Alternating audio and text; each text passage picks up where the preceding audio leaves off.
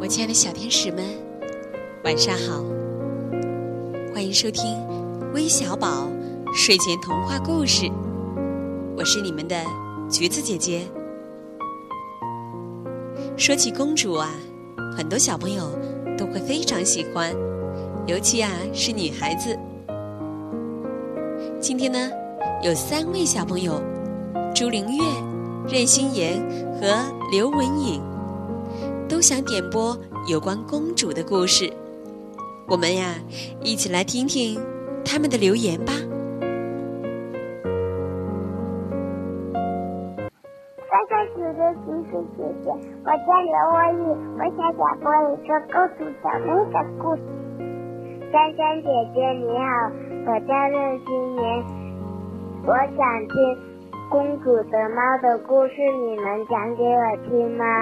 谢谢，莎莎姐姐、橘子姐姐，你们好，我叫朱梨子，我想点播一个拉拉公主做魔法的故事，好吗？我非常喜欢听你们讲故事，希望你们能满足我的心愿。谢谢，果然呀，点播公主故事的就是三位小公主。那么在讲故事之前呢，你们知道吗？小公主啊。还会写信呢。今天让我们一起来听听这个小公主的信的故事，到底信上写了什么内容呢？我们一起来听听吧。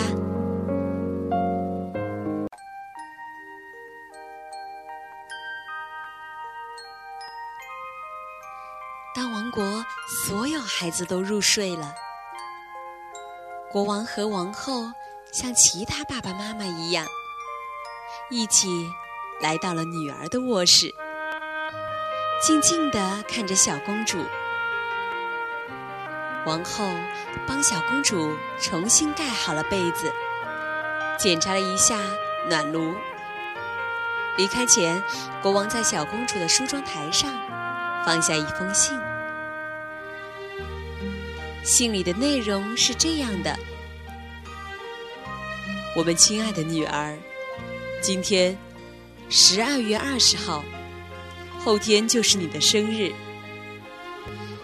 从十二月二十二日到二十四日，我和你的母后决定让全国放假三天，让所有的人一起为你庆祝生日。每个人都会为你做一份礼物，那样你的礼物就会像月亮宝藏里一样多。你就会有一个自己的宝藏，这样你就不用到月亮里去了。希望你会喜欢这个礼物，爱你的爸爸妈妈。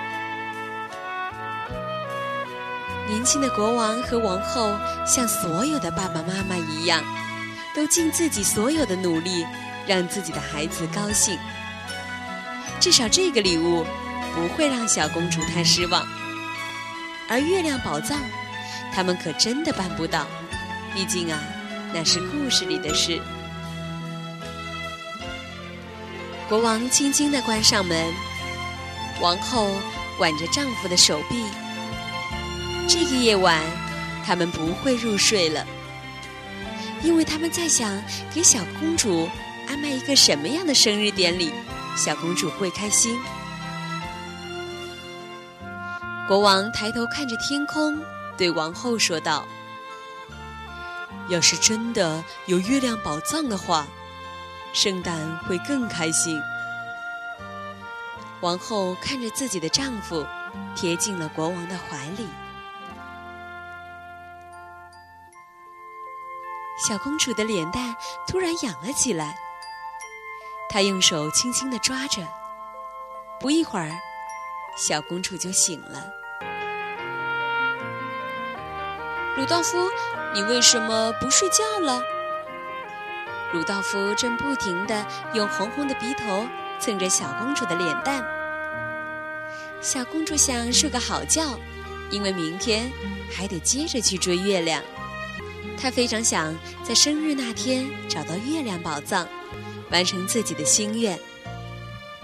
鲁道夫摇了摇头，又蹭了蹭小公主的脸蛋。你是要告诉我什么吗？是关于月亮宝藏的。小公主兴奋地从床上站了起来，因为她知道最了解她的就是鲁道夫。是的，圣诞，我要带你去月亮宝藏。房间里突然出现一个声音，哪里来的声音？是你在说话吗，鲁道夫？你要带我去月亮宝藏？小公主吃惊的看着自己的宠物，她不敢相信是鲁道夫在和她说话。可是房间里除了鲁道夫，没有别人。是的，圣诞。鲁道夫向小公主点头。小公主开心坏了，她一把抱住鲁道夫，开心地说：“你可真厉害，鲁道夫！我就知道我们可以去月亮宝藏。”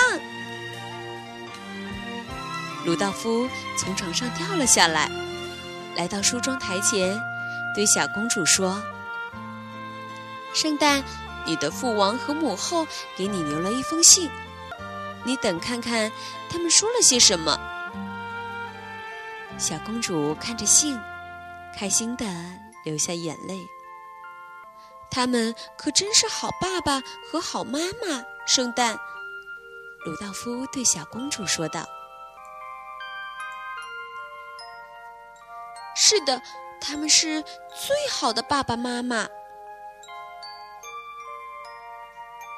圣诞，你会有很多很多的礼物，还去月亮宝藏吗？是的，我的朋友，你知道我是怎么想的。在小公主的心里呀，比起自己拥有很多的礼物，她更愿意在自己生日的时候，让每个孩子都有一份礼物。她觉得这才是开心的事，因为分享才是最好的礼物。她想到月亮宝藏里去，把礼物都带回来。圣诞，等月亮出来，我们就要出发了。你该给你的父王和母后留封信，不然他们会担心的。可是鲁道夫，我能写些什么呢？小公主不知道写些什么。父王和母后才不会担心她。你就写上这些：亲爱的父王和母后。谢谢你们为我庆祝生日，我会在生日庆祝的最后一天回来。你们不要让人们为我准备礼物，也许他们自己的孩子都还没有礼物。父王，请你把我一屋子的红袜子发给孩子们，叫他们在庆祝的最后一天晚上挂在自己的床边。爸爸妈妈，我去月亮宝藏了。不用担心，爱你的圣诞鲁道夫。小公主照鲁道夫说的写了封信，也放在了梳妆台上。月亮又要出来了，淡淡的月光再次飘到小公主的窗前。鲁道夫示意小公主坐到他的背上，这可是鲁道夫第一次背小公主。小公主啊，开心坏了。不过，鲁道夫能背得动她吗？鲁道夫带着小公主从窗台上直接跳了下去。哦天哪，那可是很高很高的窗台，足足有一棵一百年的松树那么高。鲁道夫，你你这是干什么？小公主被吓倒了。他闭上眼睛，紧紧地抓着鲁道夫的鬃毛。当小公主再次睁开眼睛时，鲁道夫正带着她在天空奔跑。这样看天空多么美丽呀！真想摘几颗星星。鲁道夫居然变成了一只雄壮的驯鹿。哦，鲁道夫，你可真厉害！看那美丽的月光。就像红色的彩带，在你的脚下飘荡。站在窗台上的国王和王后，看到一只驯鹿正带着一个娃娃在天空奔跑呢。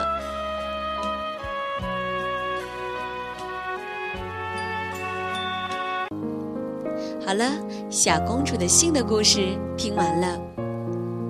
我觉得呀，这位小公主，应该呀，所有的小朋友都会愿意和她做朋友，因为呀，她懂得和他人分享。小朋友们，你能做到吗？好的，今天的故事就到这里了，我们明晚再见，晚安。